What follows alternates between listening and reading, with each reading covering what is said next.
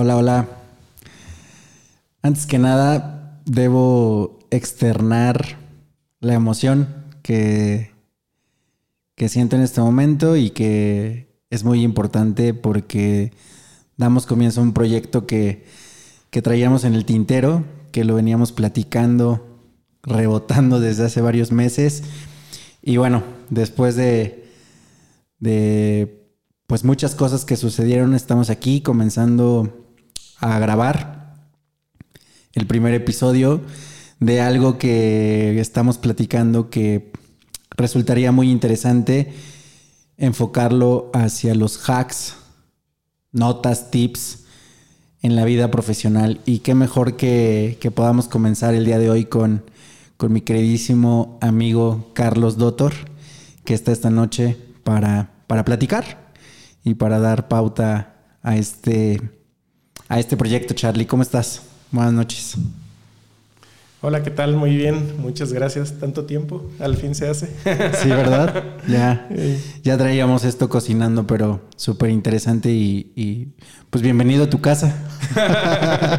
estamos, estamos grabando desde, desde, desde la bonita casa de, Carlos eh, con, con un equipo bastante, bastante sofisticado, bastante interesante que, que pues bueno, forma parte de este, de este proyecto para poder hacer cosas de calidad y, pues bueno, la idea es comenzar y ya comenzamos, Charlie. Perfecto, pues cuéntame. Ahora qué se hace, ¿verdad? Eh, bueno,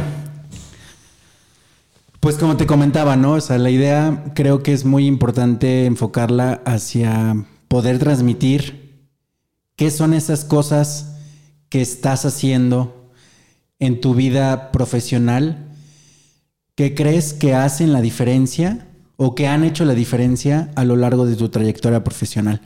Y para comenzar, y que, y que la audiencia conozca un poco más de, Carlos y no tanto irme hacia, hacia lo más tradicional, sino más bien me gustaría que nos contaras algo que no que muy pocas personas sepan de ti. me la pones difícil porque para empezar no me gusta hablar de mí. ok, ok.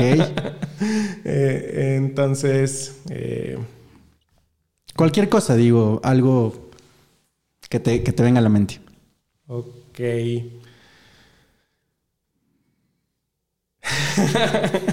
Estoy bien, ¿no?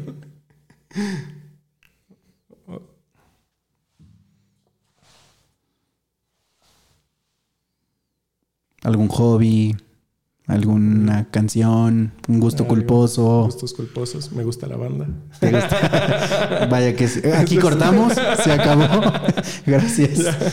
Ok, la banda. ¿Te gusta la banda? ¿Desde hace cuánto te gusta? Uy, sí, ya desde hace algunos años, no sé, 20 años. ¿Pero qué te gusta? ¿Te gusta el ritmo? ¿Te gusta el bailarla? ¿Te gusta escucharla? Me encanta bailar, eh, de básicamente cualquier cosa. Y de la banda me gusta escucharla, me gusta cantarla, me gusta bailarla. Excelente, excelente. muy bien, muy bien, muy bien. Soy, muy variado en gustos culposos. Ah, no, y en gustos musicales. Este, la verdad es que es súper, súper variado. Puedo, puedo ir a la sinfónica, puedo ir a, un baile, puedo ir al este, Vive Latino, al IDC, o, en fin, cualquier cosa prácticamente.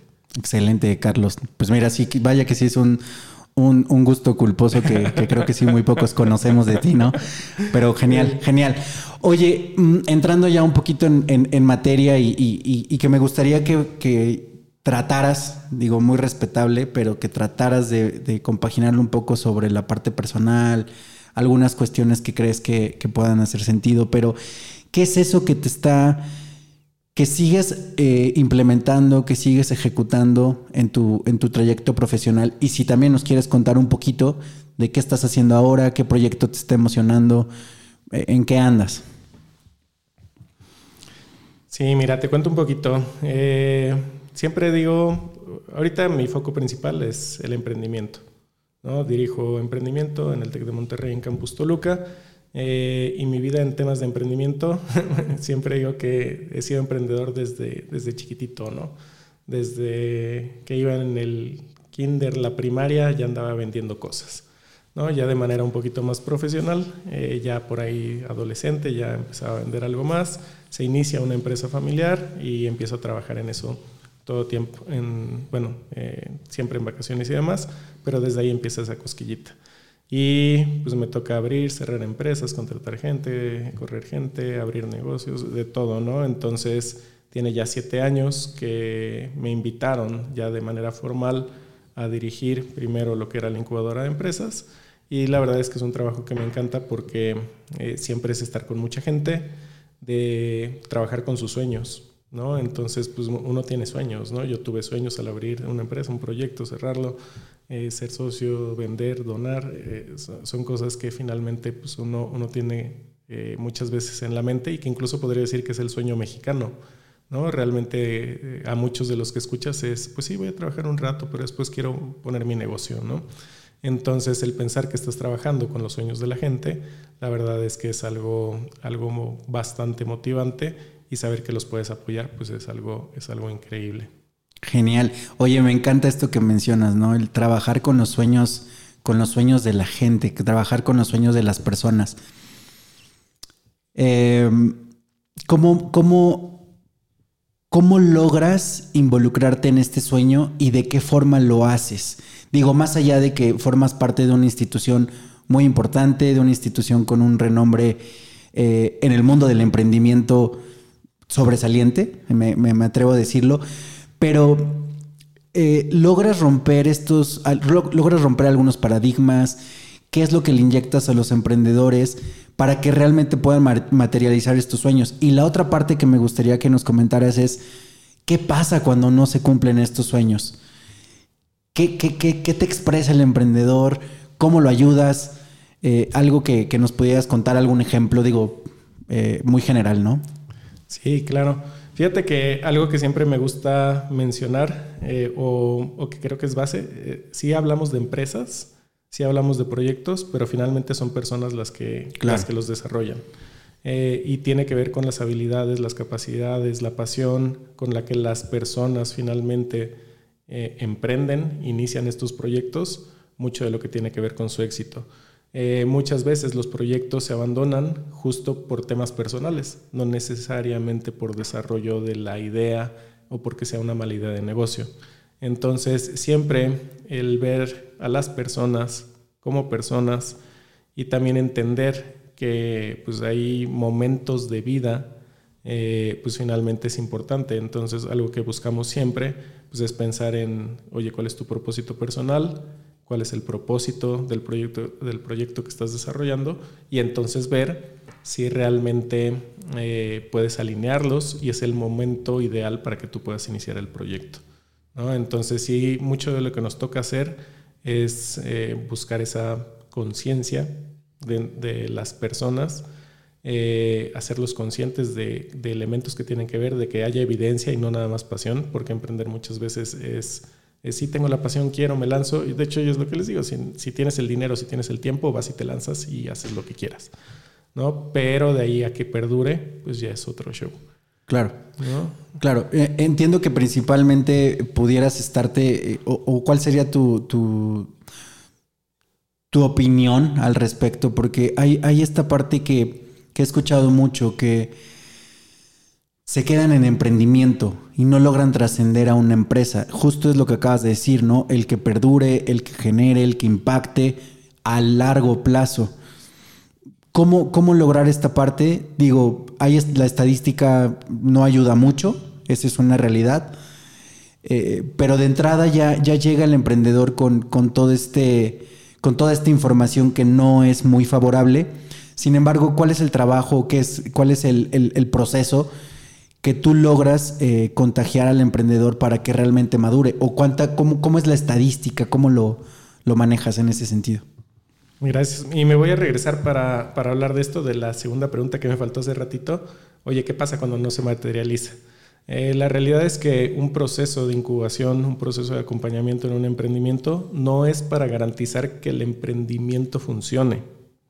Eh, finalmente es un acompañamiento para ver, eh, para detectar si esa corazonada puede ser una buena oportunidad, al menos en un primer punto. El detalle es que muchas veces nos dejamos llevar por la emoción, no tenemos evidencias eh, y entonces pues empiezas a construir cosas que muchas veces no tienes evidencia de que pueda funcionar. Un ejemplo que yo siempre uso es, a mí me encanta el hockey, me encanta jugar, es mi deporte favorito. Y yo te puedo decir, voy a armar mi tienda de hockey. Entonces, ¿qué, qué opinarías si invertimos 10 millones de pesos para armar pues, esa tienda de hockey que es mi sueño dorado? Eh, ¿Invertirías? No, si no tengo la información suficiente para correr el riesgo, ¿no? Sí. Y, y además suena riesgoso. No sé cuántas personas conozcas que jueguen hockey. Solamente tú. Entonces. en este momento. Eh, eh, es como. Y yo te podría decir, ah, estás rompiendo mis sueños. ¿no? Claro, claro, claro. Entonces, muchas veces iniciamos proyectos sin evidencias de que pueda funcionar. Entonces, y de hecho hay negocios que, que eh, mueren porque no debieron de haber nacido, ¿no? y, es eso, ¿no? Es cuál, es, ¿Cuál es la evidencia de que puede funcionar o no? Entonces, nosotros parte de lo que buscamos es también que el emprendedor se dé cuenta si el negocio puede ser negocio o no. O sea, no, y, no se trata de que validen lo que ellos quieren, porque muchos eh, también es parte, ah, es que yo vengo a que me digas que sí va a funcionar. Oye, pues no, no soy yo. O sea, yo te acompaño, te doy la asesoría, tenemos expertos que finalmente van acompañando. Pero no, no se trata de garantizar que va a funcionar, es vamos a ver, vas a buscar las evidencias y queremos que seas un buen dueño de negocio.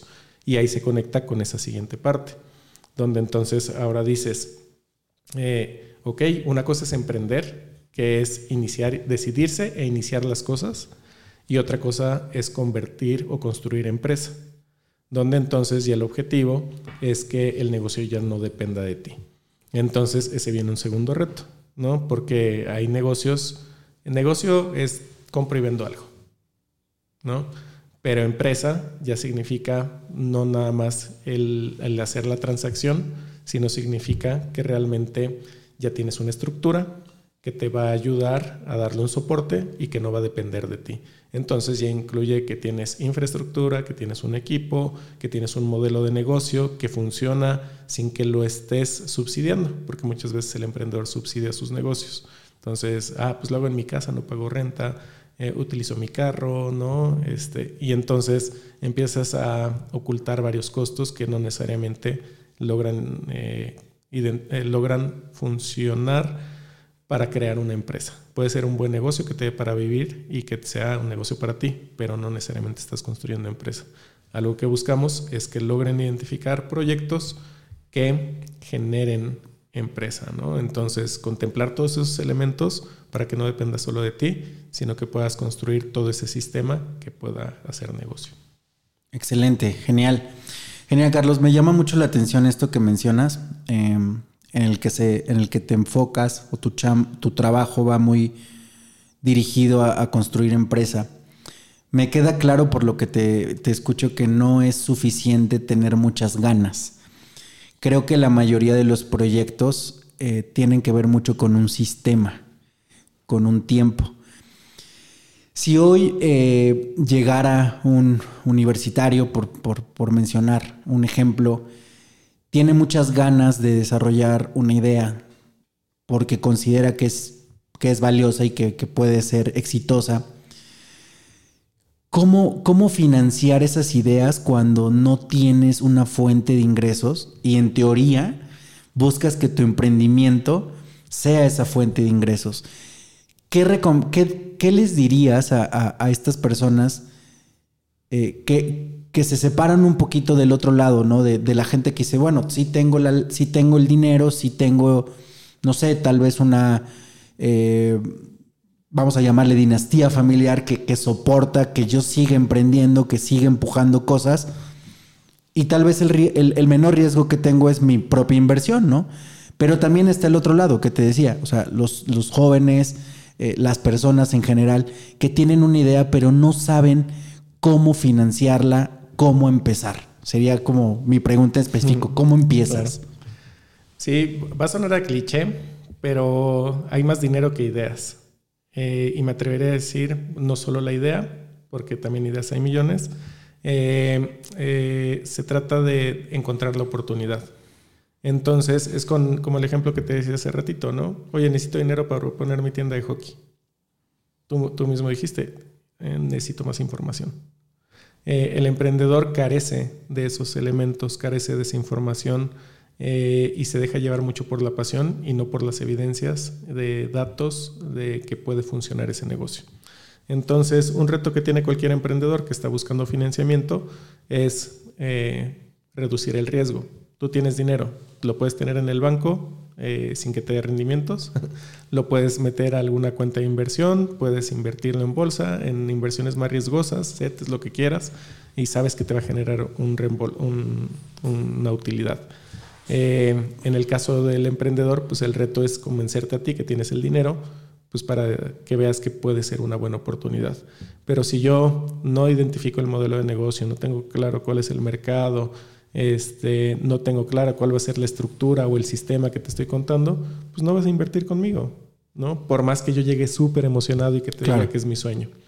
Entonces, parte de lo que siempre buscamos es ir construyendo esa estructura que realmente permita entonces pues, construir un algo que pueda tener mayores posibilidades, ¿no? Si en ese camino te das cuenta de que pues, no había el mercado, de que hay demasiada competencia, de que hay limitantes, pues también que te des cuenta que quizá no es la mejor idea en este momento y que puedes explorar otras cosas. Eso también nosotros lo vemos como un éxito, ¿no? O sea, ¿por qué abrir un negocio que va a cerrar al pronto y que ya te endeudaste y que no?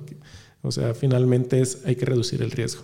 Y para reducir el riesgo hay que investigar, hay que experimentar eh, y hay que empezar a trabajar. Y a empezar a trabajar con cosas básicas, ¿no? Porque igual, eh, regreso al ejemplo, eh, tú algo que me podrías decir, ¿y dónde vamos a traer las, los productos? Y yo te puedo decir, ah, pues igual y los falluqueo, ¿no?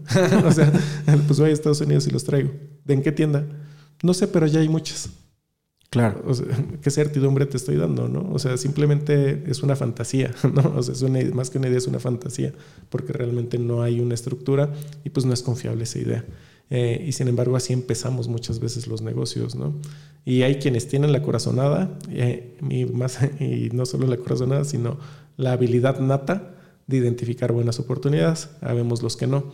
Para los que no, pues entonces vale la pena hacer todo un proceso, todo un seguimiento que ayude a desarrollar esto. Genial, genial, Carlos. Eh, me encanta esta parte que, que, compartes, ¿no? Que, que hay, que, hay más dinero que ideas y las ideas son suficientes, siguen siendo un, sigue siendo un, siguen siendo un número bastante importante, ¿no? Hay, hay millones de ideas. Está, está, está, muy padre eso que compartes. ¿Qué pasa cuando, eh, por ejemplo, en, mi caso, creo que alguna vez lo platicamos, la de, de las primeras charlas que tuvimos, acerca de, de, los negocios que ya existen? Se habla mucho de que no tienes que inventar el hilo negro no tienes que inventar el nuevo refresco, no tienes que inventar la nueva bebida, no tienes que inventar el nuevo alimento, etcétera, ¿no? O sea, en muchas ocasiones, eh, o en mi caso en particular, observo mucho ya lo que ya, lo que ya está funcionando, lo que es exitoso. Emprender para ti sería poderlo mejorar y llevarlo a una escala diferente un negocio. Te regreso al, al punto donde te decía de la charla el, lavado de autos. No sé si te acuerdas cuando lo platicamos, el lavado de autos, y te empecé a tirar ideas y mire yo esto y tema y pum, pum, pum. Y sí me empezaste como a centrar un poco, a aterrizar un poco en, ah, bueno, pero ya, ya checaste esto, ya checaste aquello. ¿A qué va mi pregunta o a qué va mi comentario? Eh, emprender significa o tú consideras que es desde cero, tienes que inventar algo que no existe en el mundo. Y, la otra parte es, ¿qué pasa con lo que ya existe? ¿Mejorarlo y llevarlo a una escala diferente también es emprender? Sí, sí, y, sí a todo. Sí, a todo, ¿no? Sí, pero depende. ¿No? Finalmente emprender es decidir, decidir hacer algo y hacerlo. Entonces, si tú vas a emprender, da, lo mismo que emprendas, digo, da lo mismo entre comillas, que emprendas con una pollería a que emprendas con eh, una empresa biotecnológica. Eh, finalmente decides hacerlo y lo haces. De ahí a encontrar la oportunidad ya es otra cosa, ¿no? Oye, ¿dónde hay más oportunidad de que eso se pueda, de que eso se pueda ejecutar? Eh, ¿Qué es lo deseable? Eh, y, fíjate que es muy curioso. Eh, muchas veces la oportunidad viene de cosas que la gente hace mal. Entonces, muchas veces no tienes que hacer cosas nuevas. Y digo, puse el ejemplo de una pollería, ¿no? Es identifica, digo, ¿qué, ciencia puede haber? o, en algún momento lo digo, si alguien llega y te dice, oye, es que yo quiero emprender con una miscelánea, con una tiendita de la esquina, tú dirías así como, pues qué aburrido, ¿no? Este, oye, pero pues hay 22 mil este, misceláneas, misceláneas ¿no? Llamadas Oxxo, eh, que finalmente pues, hacen lo mismo, compran y venden cosas, eh, pero que supieron encontrar un sistema ¿no? que les permitió crecer de una manera ordenada, eh, y que pueden ser escalables, ¿no? Entonces muchas veces no necesitas descubrir el hilo negro, lo que necesitas es descubrir un buen sistema que te permita generar ingresos de manera adecuada. Entonces eh, es ahí donde, eh, y hay de los dos, ¿no? O sea, sí puedes empezar a construir cohetes como lo hizo Elon Musk, pero también puedes generar negocios súper rentables con negocios tradicionales. Entonces ahí dependerá mucho de cuál es la oportunidad que estás encontrando y de las evidencias que tienes de que un negocio puede funcionar ante cierta situación. Eh, ¿Qué es lo deseable? Tener un diferenciador. ¿No? Entonces, porque si vas a vender lo mismo, vas a empezar a competir por precio. Y lo que no se quiere pues, es competir por precio. Ok, ok, de acuerdo. Genial. Em, vamos a entrar a otra a, otra cuestión que es, que es muy interesante y que me, me gustaría que, nos compartieras tus comentarios al respecto. ¿Cómo... Y, digo, es parte, es parte de lo que, de lo que nos, nos, requiere la, audiencia, ¿no? O sea, eh, ¿cómo buscas lo, o cómo, es, cómo estás emprendiendo o cómo estás empujando desde la trinchera de los, de los universitarios.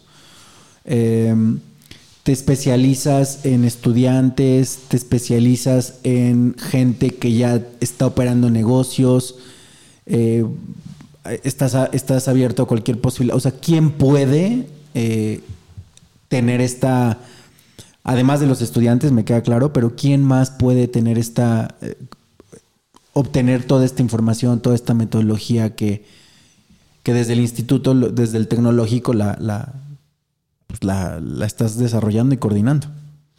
Sí, claro.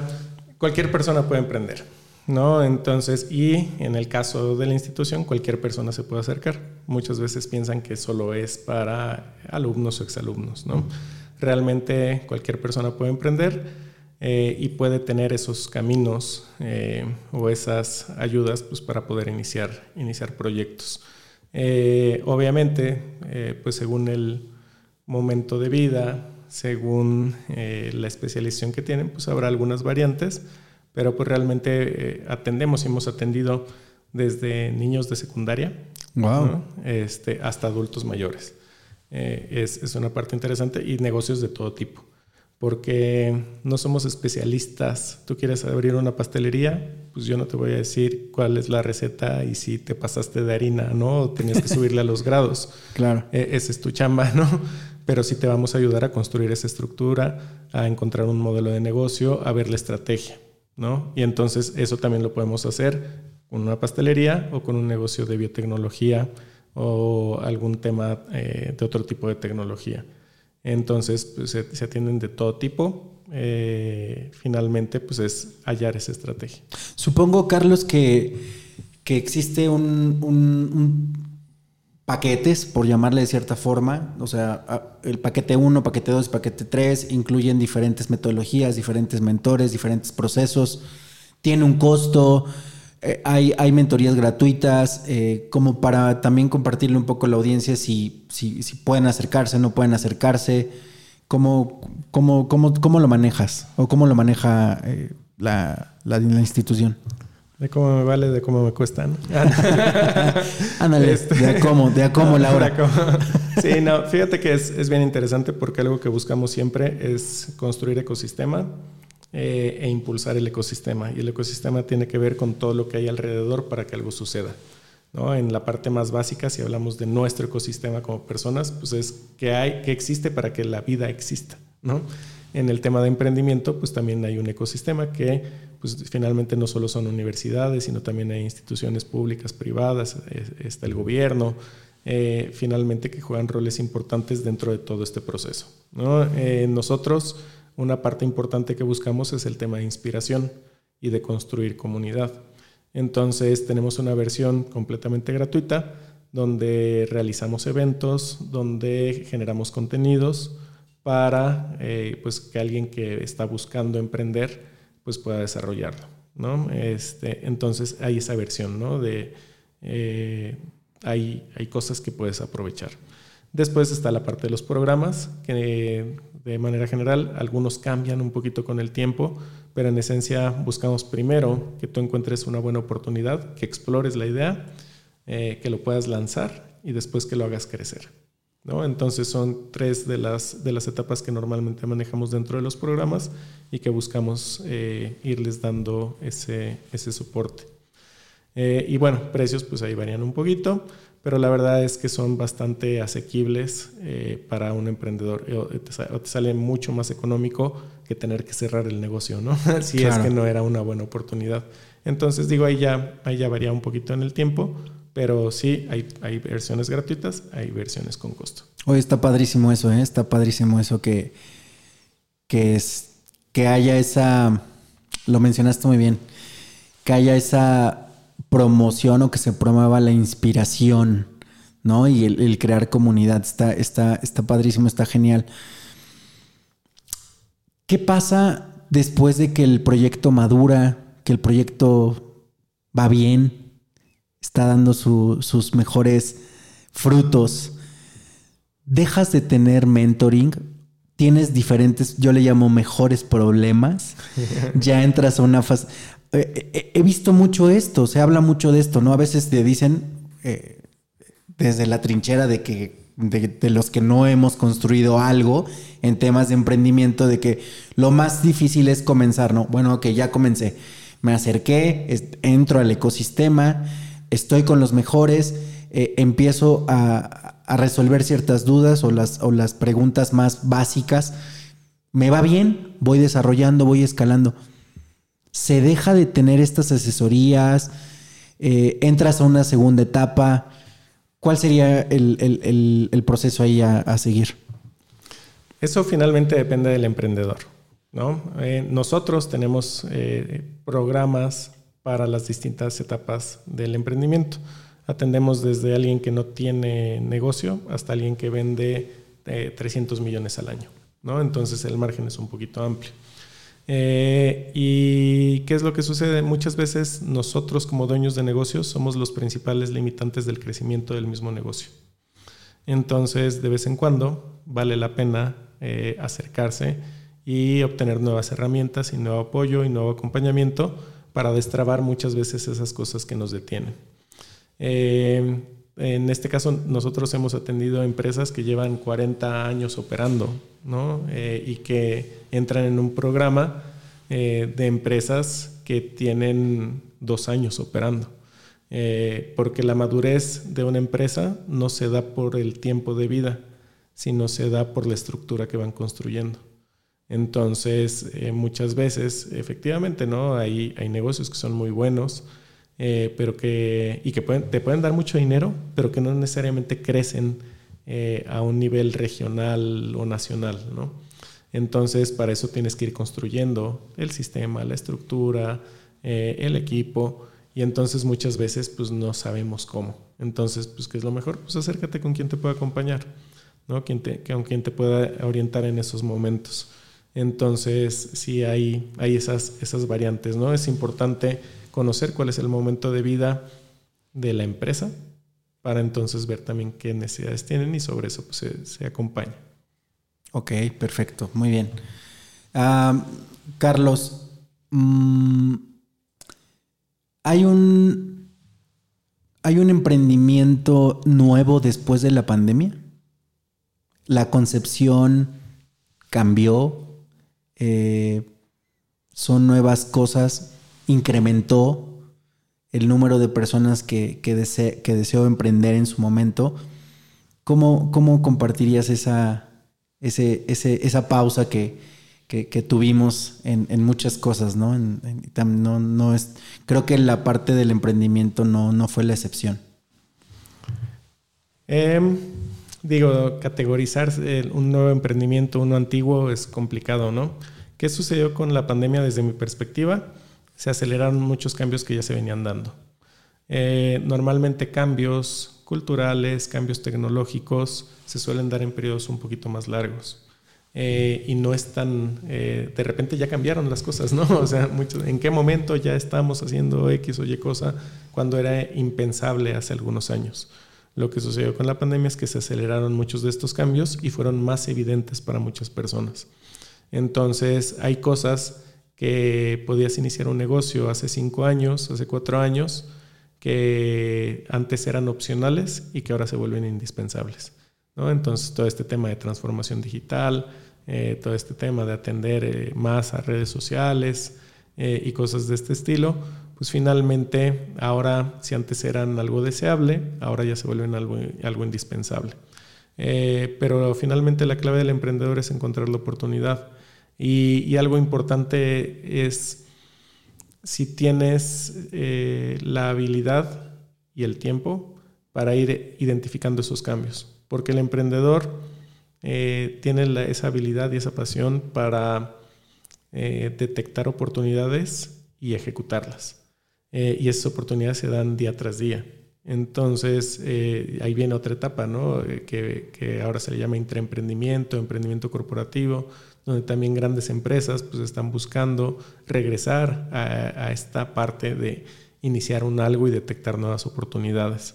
Entonces sí es, es bien interesante todo este tema eh, y desde mi perspectiva, eh, emprender sigue siendo igual antes de la pandemia o después de la pandemia. Han cambiado los medios, han cambiado las herramientas, pero esa pasión, ese deseo, esa eh, construcción de una estructura, de un sistema, pues sigue siendo lo mismo, ¿no? O sea, las bases para emprender siguen siendo las mismas, eh, el mundo es distinto y tú tienes que adaptar a eso.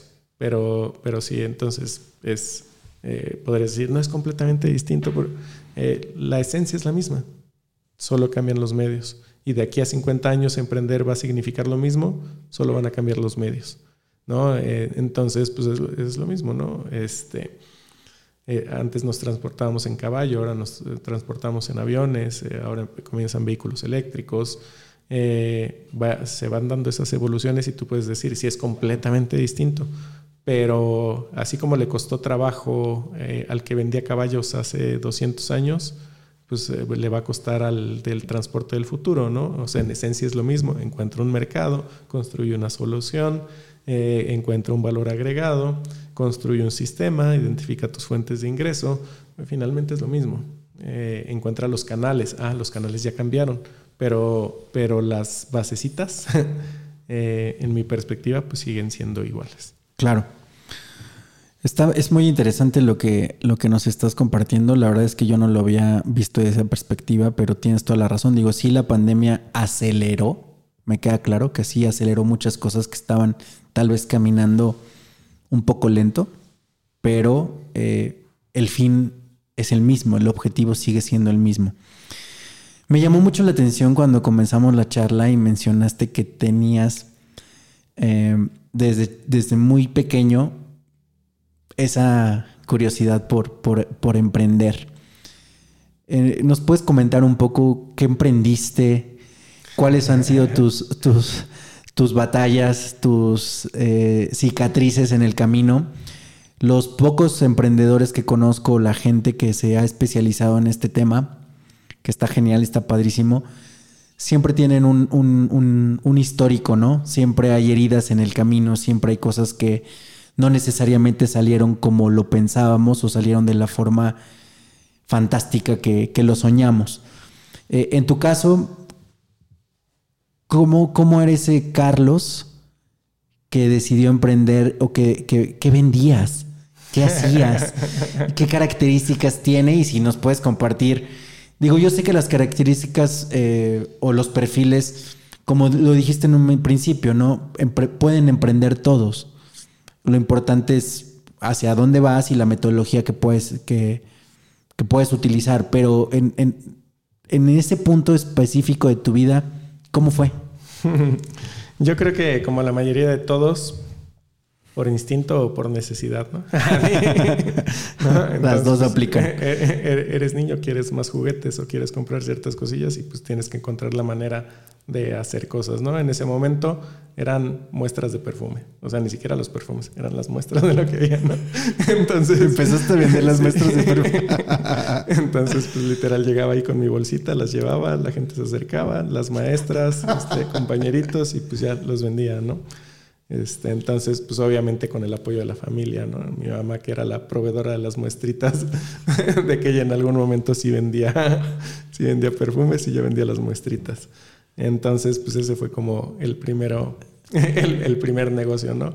Eh, y pues así inician muchos negocios, esa es la realidad, ¿no? Encuentras algo fácil, inicias un negocio, eh, encuentras un mercado, encuentras un producto que quizá no existe. Digo, ahorita ya hago esa remembranza, ¿no? En ese momento dije, pues a ver qué pasa, ¿no? Pues me llevo la bolsita, me dijeron las vendes y yo sí, ahí va, ¿no? Eh, te dicen, este, si te compran, vende, ¿no? Por ahí, por ahí dicen. Eh, y, así es, digo, en esos entonces, pues obviamente no había nada de temas de emprendimiento que fueran tan comunes, no había escuelas de emprendimiento ni de niños como hay ahorita, ¿no? Y actividades. Eh, y pues ya después otras cosas, ¿no? hubo un tiempo en el que vendía etiquetas para automóviles, ¿no? Entonces, este, ahí empezaba, ahí sí diseñaba, hacía cosas y, y demás un poquito más complejas después con eh, artículos promocionales, eh, algunas cosas, este, señalización, eh, material punto de venta, en fin, varias cosillas ahí que fui intentando, abriendo y cerrando, algunas cerrando porque las abrí por pasión sin una estructura y no funcionaban, otras en las que decidí cerrar porque no me gustaba lo necesario y entonces decidí cambiar el foco, entonces pues sí toca de, de todo un poco. Si hay heridas en el camino. ¿No? Si hay heridas siempre en el camino, claro. Sí, y finalmente, pues cualquier emprendedor, eh, finalmente, eh, bueno, dicen por ahí que el promedio de éxito para emprender es el intento 3.4, ¿no? Entonces, pues normalmente hay heridas en ese, en ese paso y a cualquier emprendedor eh, son pocos los que la primera les funciona, ¿no? este, entonces, sí, y normalmente, pues ese espíritu emprendedor, pues lo pueden traer desde muchos años antes y pues van haciendo otras cosillas. Muy bien, muy bien. Oye, me llama mucho la, atención esto que mencionaste del intraemprendimiento. Eh, a mí me hace en particular mucho ruido porque me, me, sí, me caracterizo como un profesional que, eh, que proactivo, que empuja, que cuestiona, que le gusta desarrollar, eh, hacer cosas diferentes, proponer cosas diferentes. Eh, digo, yo conozco muy poco de esto que, mencionas, pero ¿qué significa? O sea, yo he escuchado en muchas ocasiones y lo, y lo repiten y lo repiten y lo repiten, no para todos es emprender pero eso no significa que no lo puedas hacer desde otra trinchera. ¿El entreprendimiento sería otra trinchera y cómo, cómo es? Sí, un poco. Eh, sí y no, depende, ya sabes.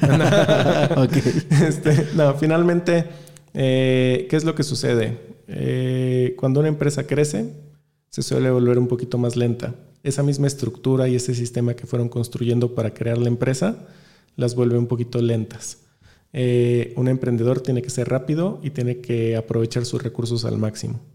Entonces, eh, ¿qué es lo que se busca un poco a través de esta cultura intraemprendedora o de emprendimiento corporativo? Se trata de eh, regresar un poquito a esas bases de ser emprendedor para encontrar nuevas oportunidades de negocio, sobre todo ante un mundo tan cambiante. Entonces, eh, las formas hay varias, ¿no? En las que se puede hacer. Entramos a temas de innovación abierta, entramos a, eh, desde que, bueno, si la empresa tiene la arquitectura adecuada, si tiene eh, la cultura adecuada para también aceptar estas, estas nuevas ideas, eh, y si va a soltar la lana para finalmente empezar a invertir en esas nuevas oportunidades. Entonces hay una tarea grande que hacer en eso. Eh, porque finalmente hay empresas que por muy grandes que son han desaparecido, ¿no?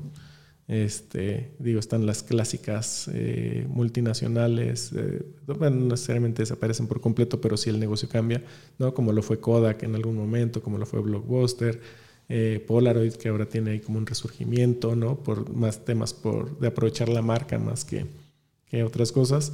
Pero, pero sí es un tema bien interesante que vale la pena fomentarlo, porque además en este caso, y sobre todo aquí en México, eh, no es tan común, no estamos tan acostumbrados. Eh, sí suele haber integración y generación de nuevos negocios, pero normalmente en esta famosa integración vertical, eh, que te pones el canal de venta, te compras el proveedor, pero no necesariamente detectar nuevas oportunidades. Entonces ahí viene un reto interesante para las empresas y precisamente aprovechar esa pasión que pueden tener colaboradores, ¿no? que son valiosos, que tienen ese instinto, pero pues que finalmente dices me quedo dentro de la organización. Si tú sabes construir la arquitectura y construir la cultura para aprovechar esos talentos, en lugar de que se te vayan, pues eh, los mantienes, los retienes y generas eh, pues más proyectos donde también se puede conectar este, este empleado emprendedor eh, y que puede pues realmente generar beneficios para todos. Ok, genial. Sí, me queda claro. Mencionaste algo bien interesante, ¿no? Que es el tema, el tema cultural. No, así como no para todos es emprender, tampoco para todos es el entreprendimiento en el tema de las empresas.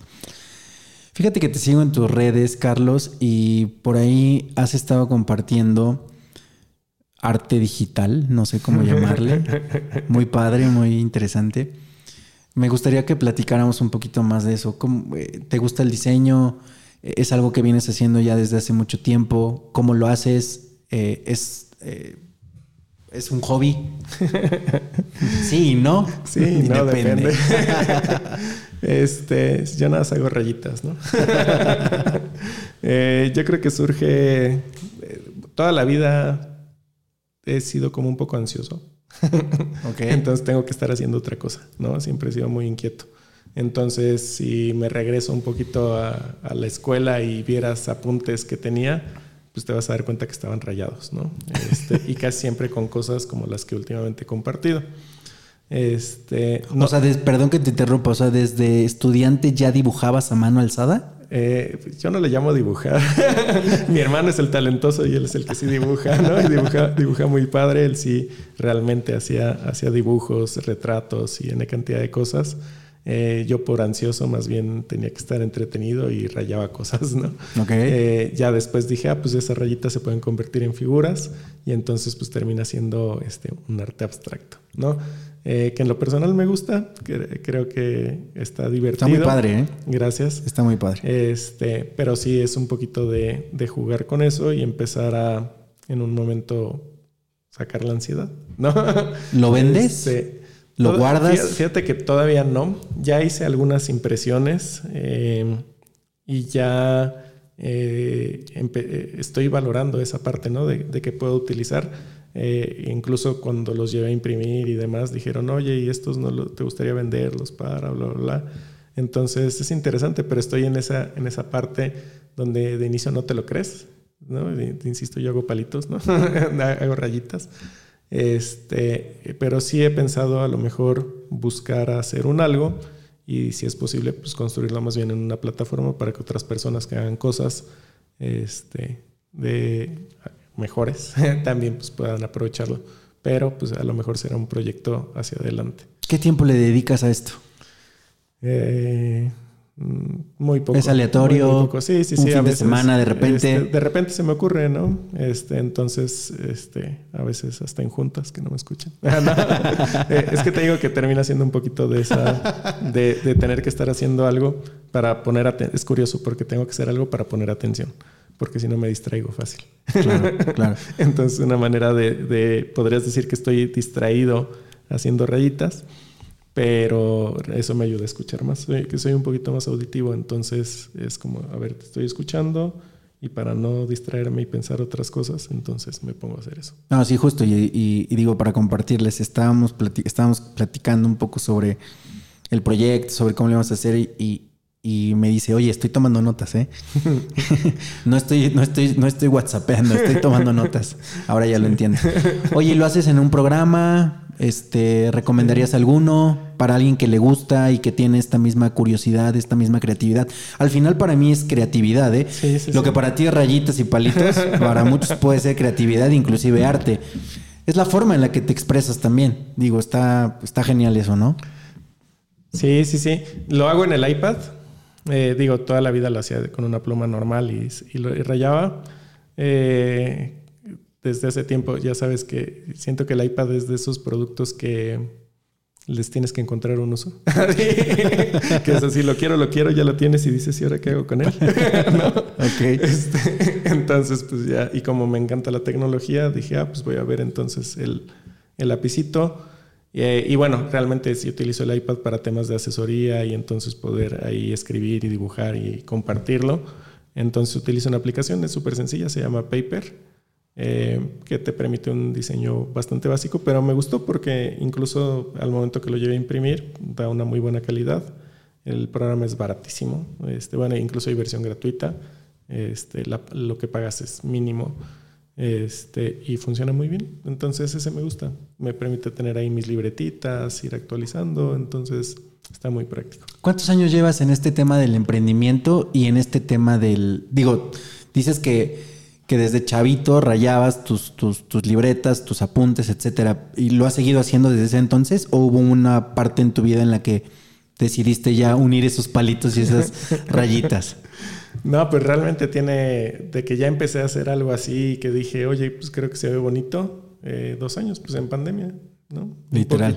Un poquito, sí, que, que el poco tiempo que tenía, porque la verdad es que para mí no fue así de, ay, sí, ves tele y las series y maratones. Yo fui de la otra versión en la que se saturó de cosas. este, entonces, pues en, un, en esos ratitos que había de ocio, pues empecé ahí a a darme cuenta de que podía construir figuras y entonces pues empezar a jugar un poquito con eso. Pero sí tiene un par de años que realmente comencé con eso. Genial. Fíjate que para mí es, es muy importante, mm, yo le llamo ciertos rituales, ¿no? Este, que tenemos todos y que en muchas ocasiones, pues, o, en muy, sí, en muy pocas ocasiones los, los compartimos porque o no nos los preguntan pero bueno, aquí se trata de charlar, se trata de, que compartamos esta, esta parte eh, que nos va a ayudar, ¿no? A, seguir creciendo, a, tener un mejor desarrollo profesional, inclusive personal. ¿Cómo se ve una mañana tuya? ¿Cómo comienza? Eh, ¿Hay algo en particular que haces antes de despertar o antes de dormir? No sé. Digo, eh, sin tanto detalle, lo que quieras compartir, pero ¿cómo, se ve esa mañana? ¿Tienes algo, algún ritual? pues no, no, necesariamente ritual desde decir, ah, tengo que hacer esto para que me vaya bien, me vaya mal.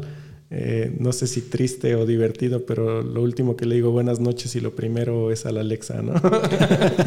Entonces, pues es todo, despiértame, ponme, eh, programé algunas cosillas para que encienda las luces, para que me cuente un chiste, este, para que me ponga este, incluso un, podcast eh, que trae como mensajes positivos y entonces con eso inicio este, necesito ponerme en forma, entonces ya estoy yendo a, hacer pilates.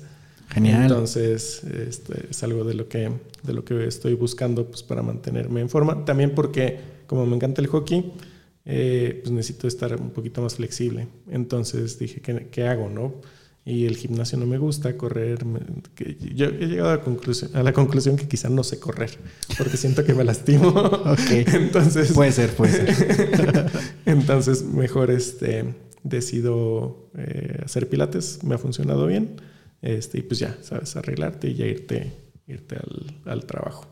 Estás prácticamente todo el día en, en, el, en el campus eh, y ahí tienes todas tus actividades. Sí, digo, la verdad es que también es muy divertido mi trabajo. Digo, salgo, tengo los suficientes viajes para decir que viajo en mi trabajo. y no tantos como para terminar hartos de que dices, ay, ya, aunque ya ha llegado semanas en las que sí digo así de, ay, ya, porque sí, sí llego a salir mucho. ¿Viajas en todo el país? ¿Fuera del país? De todo, un poquito. ¿De todo, un poquito? Sí, sí, sí. Me, me ha tocado eh, pues, alrededor de distintos campus, algunas invitaciones a charlas, y me toca de todo, desde que muchas veces, o por temas del, gobierno del gobierno, me dicen, oye, ¿no quieres ir a dar una charla de emprendimiento al municipio tal? Y es, pues vamos, ¿no? Pues finalmente hay que compartir eh, esta, esta experiencia. Eh, pero también he tenido oportunidad de que me inviten a dar charlas alrededor de la República e incluso en el extranjero, ¿no? Me han invitado este, a Colombia, Costa Rica, Perú, eh, Chile a dar algunas charlas. Entonces, pues se vuelve divertido. Qué padre, qué padre. Oye, ¿cuántos campus tiene el TEC de Monterrey? 24. 24 ya. Sí, eh, eran más, eh, hubo ahí una reestructura, este, pero sí. Toluca es de los más nuevos, más antaños. No, ya tiene 40 años, si no me equivoco. Eh, sí, no es, eh, ya es de los de tradición. De los de tradición. sí, sí, sí. Sí, y está entre, bueno, están los más grandes de, que vienen de las ciudades principales y después Toluca está ahí en muy cerquita de esos. Genial. Oye, mencionaste sobre lo del hockey, pero también insisto, eh, y hemos tenido la oportunidad de compartir eh, algunos momentos en esa.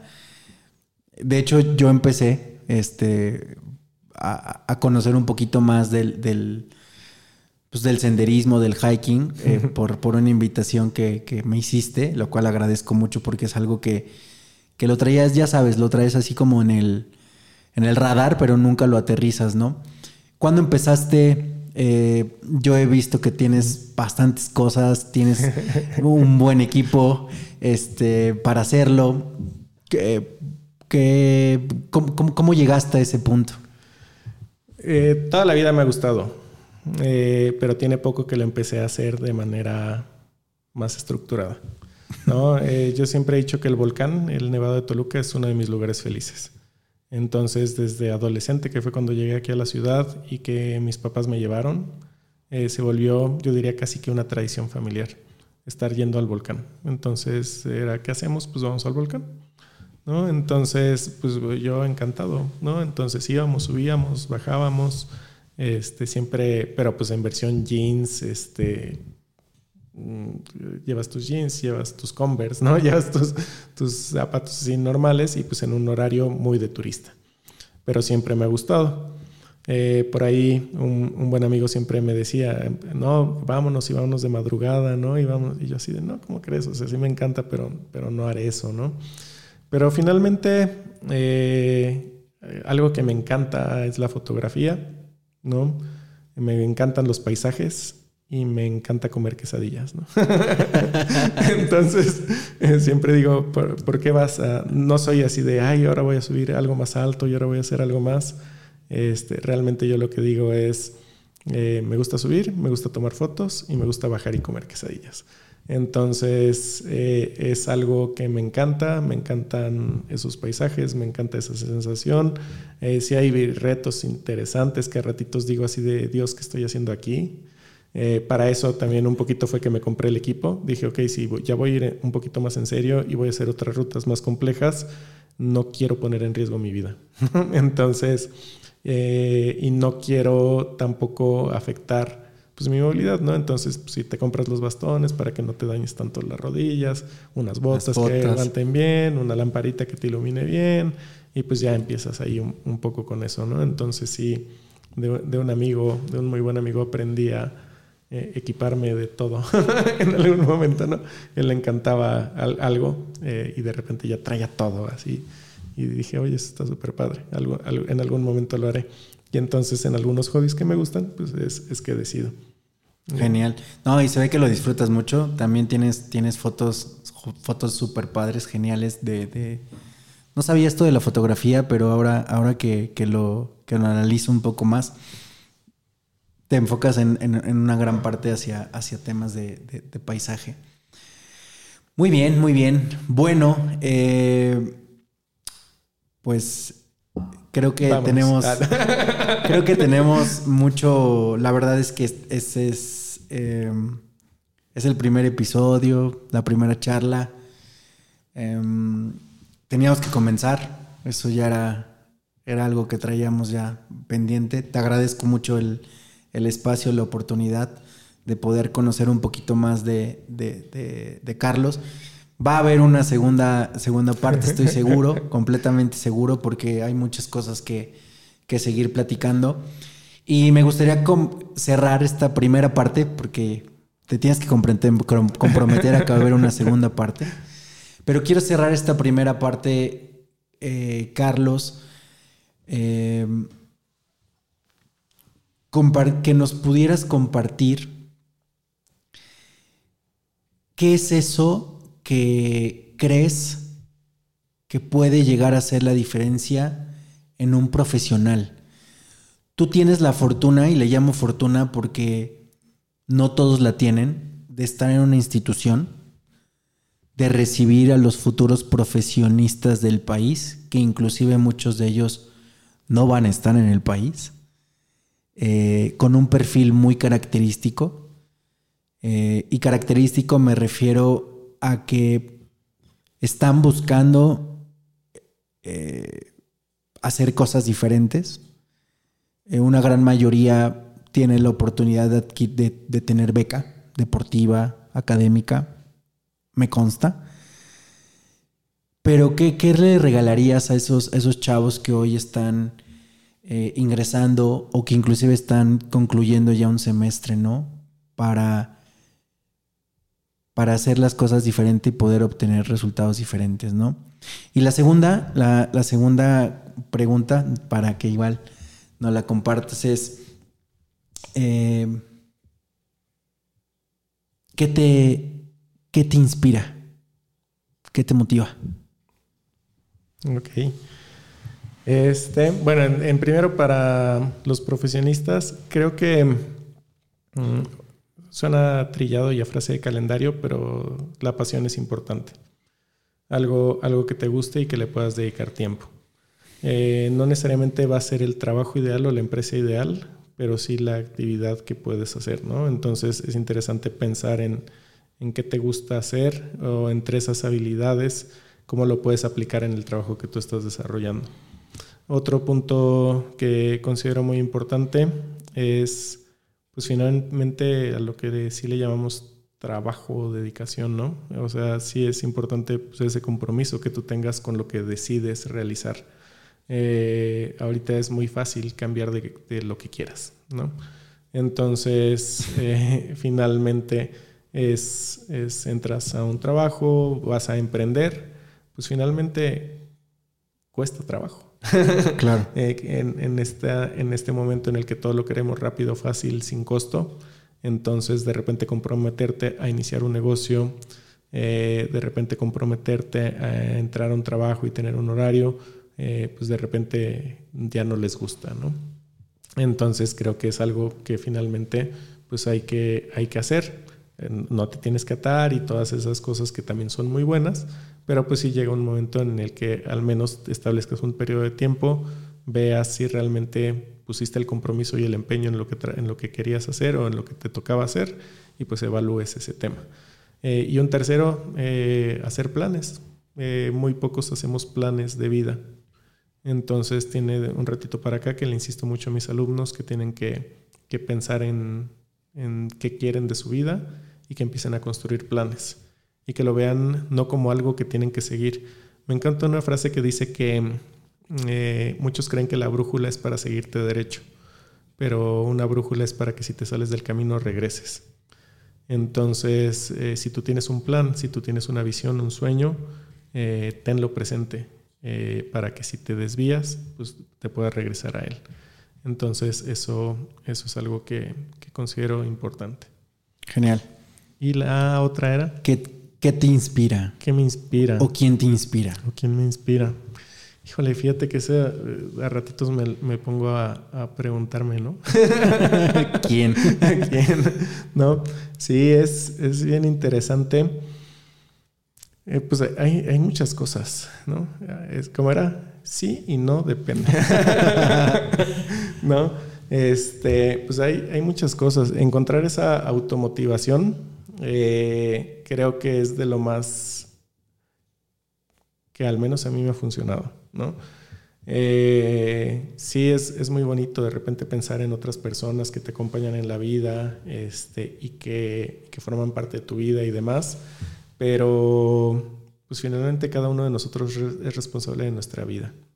Eh, y algo que yo he tratado de hacer es eh, cuidar mi bienestar, ¿no? Entonces, buscar hacer cosas que me ayuden a estar un poquito más en paz y un poquito más saludable o un poquito más preparado.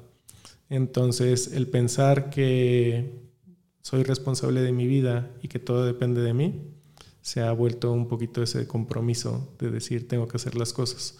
Porque si yo quiero compartir una vida, si yo quiero este, apoyar gente, porque además me encanta ayudar a las personas, eh, pues tengo que estar bien yo. Si no, ¿qué voy a dar? ¿no? Dicen que no puedes dar lo que no tienes. Entonces, eh, podría sonar un poquito egoísta, pero digo, es que puedo hacer yo para estar bien y entonces poder apoyar al resto. Entonces, eh, diría que, tiene que ver con eso, ¿no? A lo mejor lo que me inspira, pues, es poder compartir y poder ayudar, pero pues para poder hacerlo sé que tengo que estar bien yo.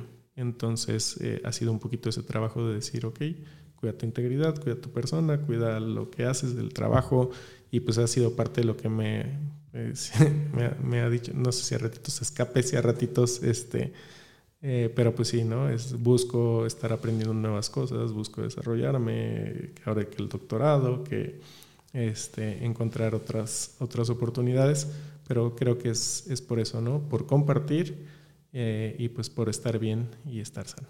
¿En qué estás haciendo tu doctorado? en emprendimiento corporativo. Bueno, es, eh, es doctorado en ciencias administrativas con una línea de investigación en emprendimiento corporativo. ¿Cuánto te falta? ¿Apenas empezaste? Eh, llevo año y medio. Año y medio. Me faltarían dos años y medio. A lo mejor mi asesor me diría que, que por lo que le he entregado me faltan más. Hablando de asesores, ¿no? Saludos. Saludos. Felicidades, ¿eh? Felicidades por eso. Qué padre. Suena bastante interesante. Ya platicaremos al respecto. Carlos, ¿en dónde te podemos encontrar en redes sociales? Eh, ¿Cómo estás eh, en, las redes? Digo, para poderte contactar, ¿hay algún algo que quieras compartir? Eh, sí, básicamente todo lo tengo en redes sociales como arroba seductorc. ¿no? Entonces, si buscan en Facebook, si buscan en Instagram, si buscan en Twitter, que ese casi no lo utilizo, pero todo está así. Incluso en YouTube, eh, igual el canal es con Seductor C. Doctor C. C, Doctor C. Cerramos con una frase, nota que nos quieras compartir que te guste. Ajá. La que más te guste, que recuerdes. La que más me guste, que recuerdes. Alguna que hayas leído recientemente. pero.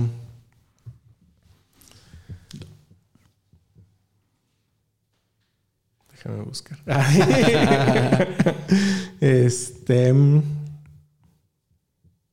Define el emprendimiento. Define el emprendimiento. No, fíjate que eh, a, lo mejor, y, a lo mejor puede que ver un poquito. Hay un libro que me gusta mucho, se llama Arroba como un artista.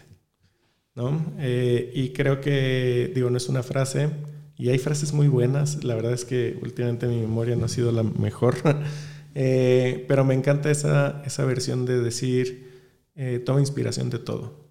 Entonces, mientras más puedas tener un amplio espectro de las cosas, puedes ser más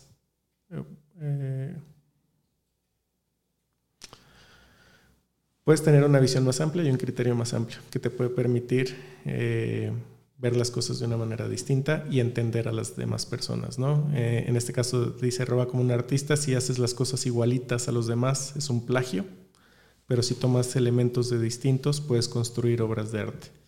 Entonces creo que parte de nuestra vida debería de ser buscar esas cosas que hay, que hay alrededor y cómo podemos ir construyendo esa obra de arte en nuestra vida.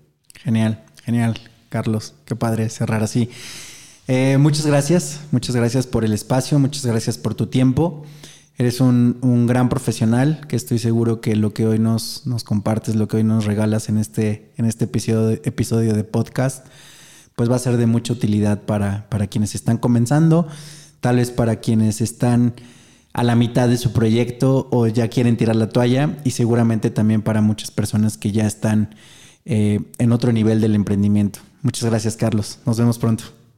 Encantado, eh, gracias y nos vemos por ahí. Bye. Bye. ¿Cuánto nos aventamos, eh? Y me di... Ah, la más son diez y media. Pero me he grabado. no grabamos, ¿no? Perdón.